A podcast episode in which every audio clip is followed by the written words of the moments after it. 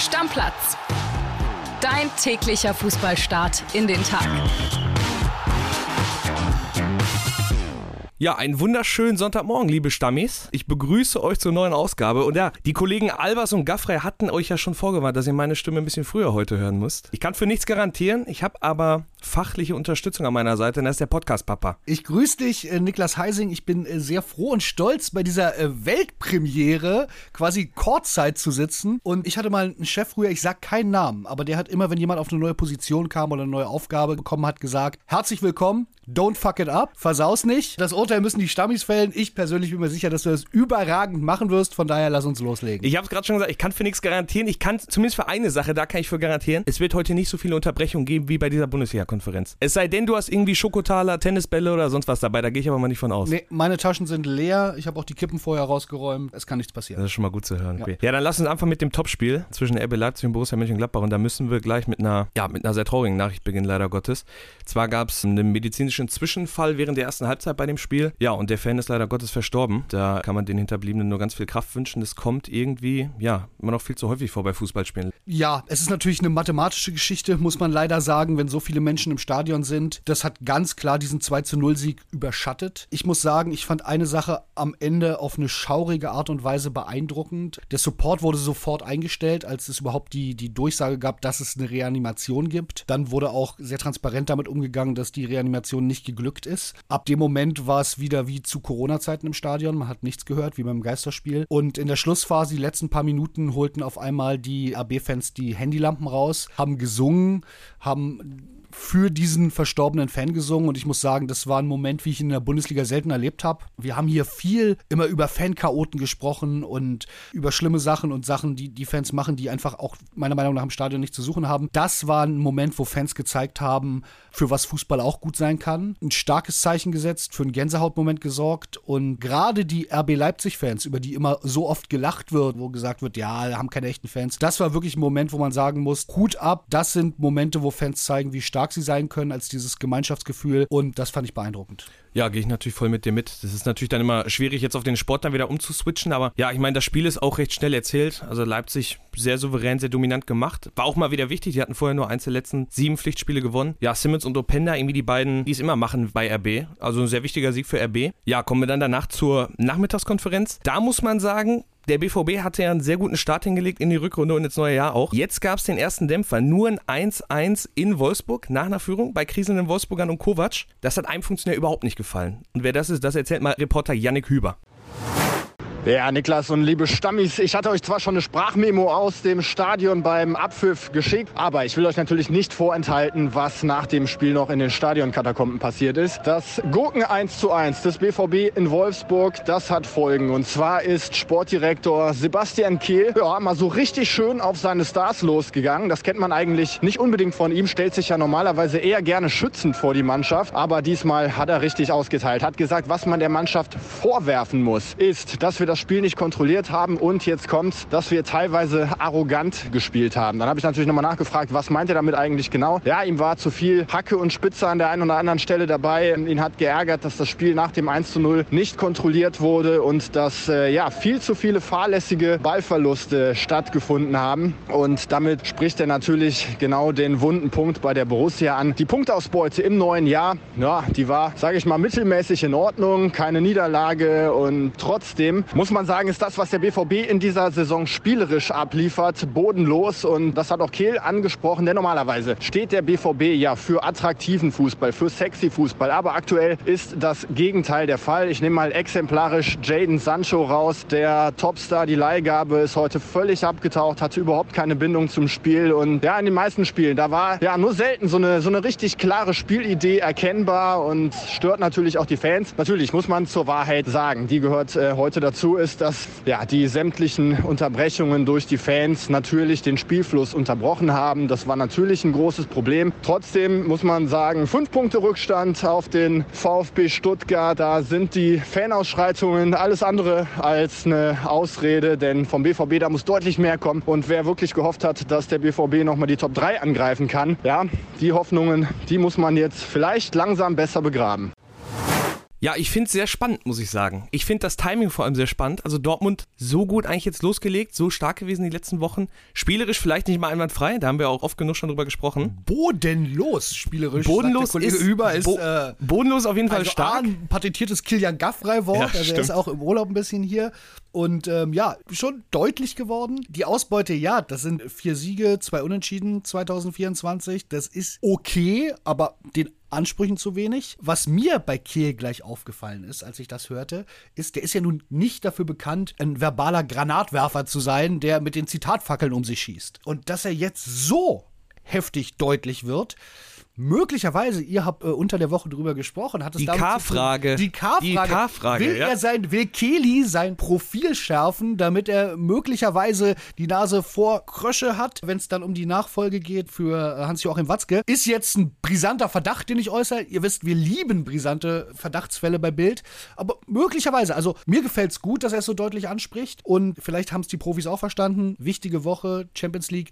Möglicherweise übrigens im Kopf auch schon ein bisschen da gewesen. Kann man so als kleine Entschuldigung mitnehmen. Aber ja, Platz 3 sehe ich auch undeutlich. Ist genau auch die Frage, die ich dir stellen wollte. Ich meine, er weiß ja auch selbst, dass er an den Ergebnissen und auch an der Art und Weise, wie sie spielen, gemessen werden. Und da müssen wir ja ehrlich sein, so gut die Ergebnisse waren in den letzten Wochen, aber spielerisch ist da keine Entwicklung zu sehen. Ja. Also über den ganzen Saisonverlauf irgendwie nicht. Den Ne? sexy BVB habe ich ähm, wirklich lange nicht gesehen oder müsste ich jetzt überlegen, ob es da einzelne Phasen in Spielen gab. Aber so richtig haben die ihren Sexappeal verloren und ja, das spiegelt sich dann möglicherweise auch in der Tabelle wieder. Leipzig, wir haben drüber gesprochen, die sind jetzt auf einen Punkt dran, also die haben wieder Witterung aufgenommen.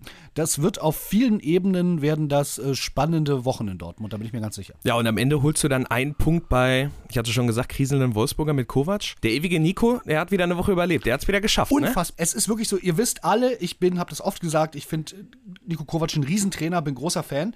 Das ist so ein bisschen, wir haben zu Hause eine Waschmaschine, die habe ich schon sehr lange, die habe ich in meiner ersten Junggesellenwohnung gehabt.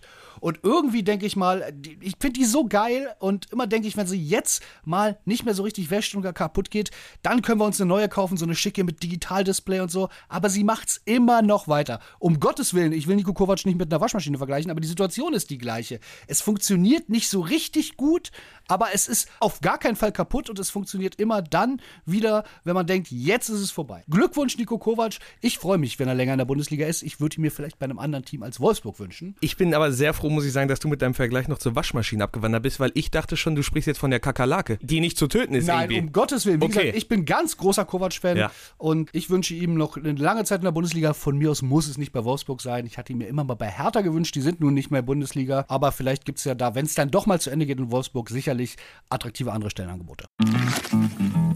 Warum knacken eigentlich unsere Knochen manchmal? Arbeiten wir besser, wenn wir langsamer arbeiten? Und hilft Weintraubenessen wirklich unseren Augen?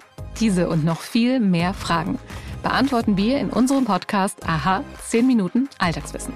Dreimal pro Woche sprechen wir mit Expertinnen und Experten über große und kleine Themen aus der Wissenschaft. Aha 10 Minuten Alltagswissen erscheint immer dienstags, mittwochs und donnerstags. Also hört am besten gleich rein. Wir freuen uns auf euch. Ja gut, dann lass uns von, vom Dortmund-Dämpfer, dann lass uns mal ganz, ganz, ganz nach oben in der Tabelle wandern. Das ist natürlich Bayer Leverkusen.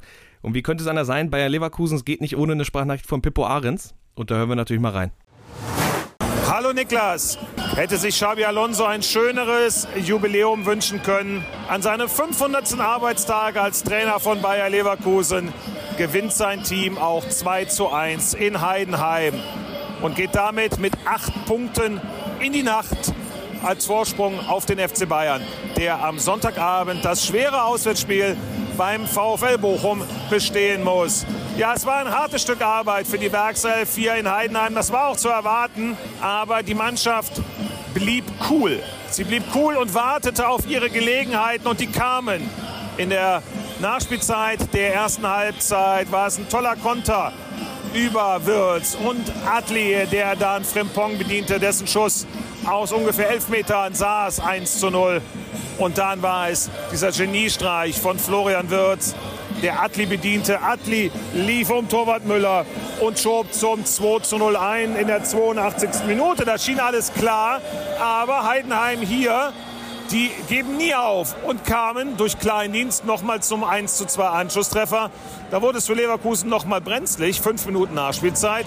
Aber am Ende hat die Mannschaft das im Stile einer Spitzenmannschaft über die Bühne gebracht. Die ist jetzt 32 Spiele, 32 Pflichtspiele hintereinander weg von Saisonstart unbesiegt und hat damit den Rekord von Hansi Flick und den Bayern eingestellt. Ja, die Bayern unter Druck, man muss das ja bei Leverkusen wirklich sagen. Also da sind ja nicht mal die kleinsten Wackler drin. Selbst das Spiel, wer das 90 Minuten gesehen hat, hat gesehen, dass, ja, es waren so zwei, drei Minütchen, wo Heidenheim dann wirklich gut mitgehalten hat. Die haben sich auch tapfer verkauft, das muss man denen lassen. Aber das ist ja so eine Wucht, mit der Leverkusen spielt. Du kannst das nicht 90 Minuten, kannst da nicht standhalten. Wer in Heidenheim gewinnt, der wird auch Meister. Das haben andere Clubs nicht geschafft. Zum Beispiel aus Dortmund. A, haben das andere, genau. Schönen Gruß nach Dortmund. Darum werden die auch nicht Meister. Und B, du hast völlig recht. Man hat nie das Gefühl, dass die ausrutschen können. Ja, das wird auch gegen Mainz nicht passieren. Das ist einfach eine ultra stabile Mannschaft. Und das ist natürlich jetzt sehr komfortabel, dass sie vorlegen könnten und sich ganz entspannt angucken können. Wir werden nachher noch drüber reden, was die Bayern denn da machen. Denn die haben eine Aufgabe vor sich, die ist äh, ähnlich wie auch ein Spiel in Heidenheim, nicht vergnügungssteuerpflichtig. Ja, und man muss natürlich auch sagen, wir können Leverkusen auch loben für, für den Sieg gegen Bayern zum Beispiel. Das war natürlich ein phänomenales Spiel. Was halt zählt, ist dann, dass du die Siege halt bestätigst in so Spielen wie gegen Heidenheim. Und das ja, machen sie halt absolut. Dieses Spiel, wo ganz Europa drauf geguckt hat, oder zumindest jeder, der halbwegs Sport interessiert ist in Deutschland, sich dafür aufzupushen und eine vernünftige Leistung zu bringen, ich sag mal, ist relativ easy als Profisportler, sich für ein Auswärtsspiel in Heidenheim, wo dann die ganze Zeit da ein schlecht gelaunter Frank Schmidt an der Seitenlinie steht und brüllt, das ist schon deutlich äh, schwieriger. Von daher Huda. Also Leverkusen, ich sehe nicht wirklich was, was die irgendwie noch stoppen kann. Kommen wir jetzt dann aber von, ja, vielleicht vom kommenden deutschen Meister, kommen wir zu zwei kriselnden Clubs. Und das sind Hoffenheim und Union. Das gewinnt Union ganz, ganz spät durch ein Tor von Brandon Aronson, der 84. Minute mit 1 zu 0. Wir müssen bei dem Spiel, müssen wir aber über was ganz anderes sprechen. Und das sind mit die, auf jeden Fall die skurrilsten fünf Minuten des Spieltages. Im Mittelpunkt Stanley Nsuki von Hoffenheim und Unions Kevin Volland. Ja, die hatten ein kleines Scharmützel kurz vor der Halbzeit und dann war der Kollege Nsuki war irgendwie, bei dem ist alles durchgebrannt irgendwie, ne? Ja, also ich weiß wirklich nicht, was mit ihm los war. Ich finde es ja gut, wenn Emotionen im Spiel sind und Spieler aufgeputscht und aggro. Ist ja gut, bis zu einer gewissen Grenze. Aber der, er hat ja völlig frei gedreht. Dann hat er äh, Volland wirklich, Kollege Enrico Ahlich würde mir genau sagen können, was für ein Wrestling-Move das ist. Der ja. Schulter runterreißt und fliegt dann völlig zurecht runter. Und dann war das aber noch nicht beendet. Erzähl mal, wie es weiterging. Ja, ein paar Minuten später ist er noch Volland runtergeflogen. Wird von Kramaric provoziert. Kramaric zwinkert ihm dabei bei der Aktion schon zu. Man muss sagen, Volland hält ihn ganz kurz am Trikot. Mhm. Kramaric, clever wie er ist, dreht natürlich komplett durch, geht Brust an Brust mit ihm, zwinkert ihm dabei noch zu. Ah, der wollte nichts anderes als den Platzverweis provozieren, ne? Die kennen sich, haben natürlich auch zusammen gespielt, aber du siehst genau, also das ist, ist so an der Grenze zu, wo ich sage, geiles Schlitzohr, zu, ey, ist echt unsportlich. Du hast es äh, richtig gesagt, das waren schon sehr kuriose fünf Minuten rein sportlich gesehen, für Union, die haben sich jetzt mal wieder ein bisschen Luft verschafft. Acht Punkte jetzt vor Platz 16. Also haben sich so ein bisschen mal wieder stabilisiert. Dann machen wir weiter mit Mainz gegen Augsburg. Und äh, ja, da sind wir bei dem Debüt vom Dänen-Kloppo. Bo Henriksen gewinnt sein erstes Spiel mit Mainz 1 zu 0 gegen Augsburg durch ein Tor von Sepp Vandenberg. Man muss sagen, die Art von dem Typen ist schon irgendwie ganz geil. Ich hatte mal schon geguckt, der Kloppo-Vergleich vor dem Spiel, stand da schon vor der, vor der Mainzer Fankurve, hat die so angepowert, wie Kloppo das manchmal nach Liverpool-Siegen macht. Richtig korrekter Typ. Und er kann auch Spiele gewinnen, was in Mainz eine Seltenheit ist. Ja, ich glaube, er lebt das auch so ein bisschen. Er findet das ganz geil, dass er der Dan Kloppo ist. Für mich verbieten sich so Klopp-Vergleiche immer so ein bisschen. Ne? Ich würde dich jetzt hier auch nicht den Albers, äh, den Schalke Albers nennen. Ne? Das ist so, die ganz Großen dürfen nicht mit anderen verglichen werden. Aber klar, das ist das, was du dir vom Trainerwechsel erhoffst. Äh, auch ein Spiel gegen Augsburg ist nicht vergnügungssteuerpflichtig. Was mich am meisten überrascht hat, vor dem Spiel gab es eine Massenschlägerei äh, vorm Stadion von mehr als 100 Fans. Die äh, Polizei geht da von einer verabredeten Aktion aus. Also ehrlicherweise bei Mainz gegen Augsburg hätte ich viel erwartet, aber nicht, dass es eine Massenschlägerei vor dem Stadion gibt. Es war doch ein recht wildes Spiel. Wie Mainz in Elfer verschossen. Die haben jetzt vier von vier Elfmetern diese Saison verschossen. Das muss Henriksen auf jeden Fall nur irgendwie in den, in den Griff kriegen. Aber wird denen egal sein nach dem Spiel. Sind jetzt auf einen Punkt an Köln auf Platz 16 dran. Also es gibt zumindest mal wieder Hoffnung dank des neuen Trainers. Ja, auch beim Spiel in Mainz gab es eine rote Karte in der zwölften Minute der Nachspielzeit. Mats Pedersen haut einfach Leandro Barrero ohne jegliche Chance auf den Ball um. Ein geisteskrankes Foul, einfach nur aus Frust. Eine ganz, ganz, ganz, ganz klare rote Karte. Ich bin mir ziemlich sicher, der wird auch noch für ein paar Wochen länger gesperrt werden. Den werden wir so schnell nicht wieder auf dem Platz sehen. Da kommen wir noch zum letzten Spiel des Samstagnachmittags und das ist Darmstadt gegen Stuttgart. Da gab es zumindest mal das Startelf-Comeback von Seru Girassi, hat auch direkt geknipst. Und auch bei dem Spiel gab es eine rote Karte. Da ist äh, Stuttgarts Stenzel fliegt schon vor der Halbzeit mit Gelb-Rot vom Platz. Aber Darmstadt konnte das nicht ausnutzen. Und bei Darmstadt, da sehe ich wirklich keinerlei Hoffnung mehr, wie die das irgendwie noch packen sollen. Ich meine, selbst in Überzahl verlieren ja Spieler gegen Stuttgart 1 zu 2. Ja, ich glaube, der Zug ist auch abgefahren. Das fühlt, glaube ich, niemand mehr. Und wenn Sie ganz ehrlich sind, äh, fühlt Darmstadt selber das auch nicht mehr. Von daher geht es dann noch um Platz 16 und 17 in der Bundesliga. Ja, 16 ist schon das, eigentlich das Maximum, was wir noch irgendwie rausholen können. Also ja. mehr, mehr geht da auf jeden Fall Nochmal gar nicht. Nochmal ein Wort zu Stuttgart. Girassi, ne, kommt wieder, ist wieder da, trifft gleich wieder. Also alle, die Hoffnung hatten, dass er jetzt durch Afrika-Cup-Verletzung etc. so ein bisschen seinen Torriecher verloren hat, dem scheint nicht so zu sein. Keine guten Nachrichten für äh, Leipzig und äh, Dortmund. Alle, die dahinter sind. Stuttgart ja. bleibt auf jeden Fall auf äh, Königsklassenkurs. Ja. Das ist ganz klar. Dann lass uns zum Abschluss noch auf die beiden Spiele am Sonntag gucken. Da haben wir zuerst Freiburg-Frankfurt um 15.30 Uhr. Beide Teams unter der Woche in Europa im Einsatz gewesen. Die Eintracht muss wirklich jetzt mal wieder was machen. Die haben einen Sieg aus den letzten fünf Spielen. Und bei einer Pleite ist Freiburg auf einen Punkt dran. Also so langsam muss Topmüller mit seiner Truppe wirklich mal wieder gewinnen. Aber wir wollen natürlich reden über die Bayern. Die sind natürlich heute auch im Einsatz. Die spielen in Bochum. Ein großes Freundschaftsduell zwischen den beiden Vereinen, aber da spricht natürlich gar keiner aktuell drüber weil viel wichtiger ist ja alles, was sich rund um diesen ominösen Sky-Bericht dreht. Es ging da ja um die Aussage, Tuchel hätte wohl zu seinen Spielern gesagt nach der 1-0-Pleite in Rom, ihr seid nicht so gut, wie ich annahm, dann muss ich mich eurem Niveau eben anpassen. Und da gab es gestern eine Pressekonferenz, da wurden die Herren auch danach gefragt und Tuchel hat sich dazu geäußert. Wir können mal kurz reinhören. Wir werden uns als Trainerteam niemals über die Mannschaft stellen. Dieser, dieser Satz, von dem Dieter gesprochen hat, das ist ja völlig absurd. Also äh, ich, Trainer, der so einen Satz sagt, der steigt ja nicht mehr im Bus ein zu seiner Mannschaft, hoffentlich nach der PK oder nach, der, nach, der, nach dieser Besprechung. Was, was soll das? Also das ist ja, das haben wir noch nie gemacht und werden wir auch nie tun, sondern wir werden die Mannschaft weiter, weiter, weiter, weiter pushen.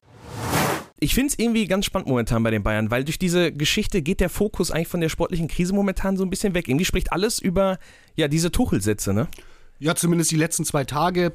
Insgesamt, glaube ich, hatte Thomas Tuchel und auch Mediendirektor Dieter Niklas, der auch damit auf dem Podium saß, schon bessere Wochen in ihrem Berufsleben als die vergangene. Sie haben das klar dementiert. Wir haben den Satz von Tuchel gehört. Vorher hat Niklas das auch nochmal ganz klar von sich gewiesen, dass dieser Satz so gefallen sein soll. Wir waren nicht dabei. Wir wissen nicht, woher Ricardo Basile es hat. Derjenige, der es Ricardo Basile gesteckt hat, möglicherweise was falsch verstanden hat. Ich glaube, jetzt geht es dann auch heute wirklich wieder um Fußball, nachdem das Thema beendet ist. Und da wird es für Bayern brutal schwer. Also rein tabellarisch natürlich eine astreine Geschichte. Aber Bochum, wir wissen es. Ich sage immer, da ist so im besten, im allerpositivsten Sinne herrscht da so eine richtige Assi-Atmosphäre im Stadion. Also ich glaube, das ist so das, was die Bayern gar nicht gebrauchen können. Die werden richtig nachdenken. Das ist Klar ist die Chance, dass das für die Bayern richtig gut ausgeht, sehr, sehr hoch. Aber da besteht auch ein wirklich vernünftiges, relevantes Restrisiko, dass das schief geht. Und das möchte ich oder würde ich anstelle der Bayern-Verantwortlichen nicht erleben wollen, was passiert, wenn das kein Sieg wird heute. Ist auch gar nicht so lange her, dass sie da schon mal gestrauchelt sind. Das war noch unter Nagelsmann, haben sie 4-2 da verloren. Das war auch eine Sensation. Was glaubst du denn? Ist es dieses Mal auch wieder so weit? Wage mich nicht mit einem Tipp aus der Deckung. Ich glaube, wenn ich Geld setzen müsste, würde ich auf die Bayern setzen, obwohl die Quote so schlecht ist, dass sich das nicht lohnt. Ich habe auch kein Stolpergefühl für die Bayern. So, manchmal hat man ja so, so ein Bauchgefühl. Das habe ich nicht. Ich bin einfach wahnsinnig gespannt. Also ich habe mich, glaube ich, selten auf ein Spiel mit Bochumer Beteiligung so sehr gefreut, beziehungsweise war so gespannt, was da auf dem Platz passiert, wie heute. Und das ist ja auf jeden Fall erstmal schön. Also ich lege mich mal fest. Ich tippe auf einen ganz dreckigen 1 0 Sieg. Ich habe kein gutes Gefühl irgendwie mehr bei den Bayern. Ist auch noch nicht so lange her, da haben sie Bochum auch mal 7-0 abgeschossen. Mhm. Aber die Zeiten sind, ja, die Zeiten sind einfach vorbei. Deswegen, ich würde schätzen, es wird ein 1-0. Aber ja, Lass uns mal gucken. Und ich würde sagen, dann machen wir den Deckel für heute drauf, oder? Machen wir den Deckel drauf. Gelungene Premiere, würde ich sagen. Und dann hören wir uns alle in irgendeiner Form auf jeden Fall am Montag wieder. Alles klar. Schönen Sonntag. Ciao, ciao. Deckel drauf. Macht's gut. Tschüss. Stammplatz. Dein täglicher Fußballstart in den Tag.